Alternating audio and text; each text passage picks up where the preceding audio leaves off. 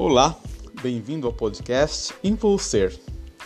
Há uma frase de Goethe que diz o seguinte: Trate as pessoas como se elas fossem o que poderiam ser e você as ajudará a se tornarem aquilo que são capazes de ser.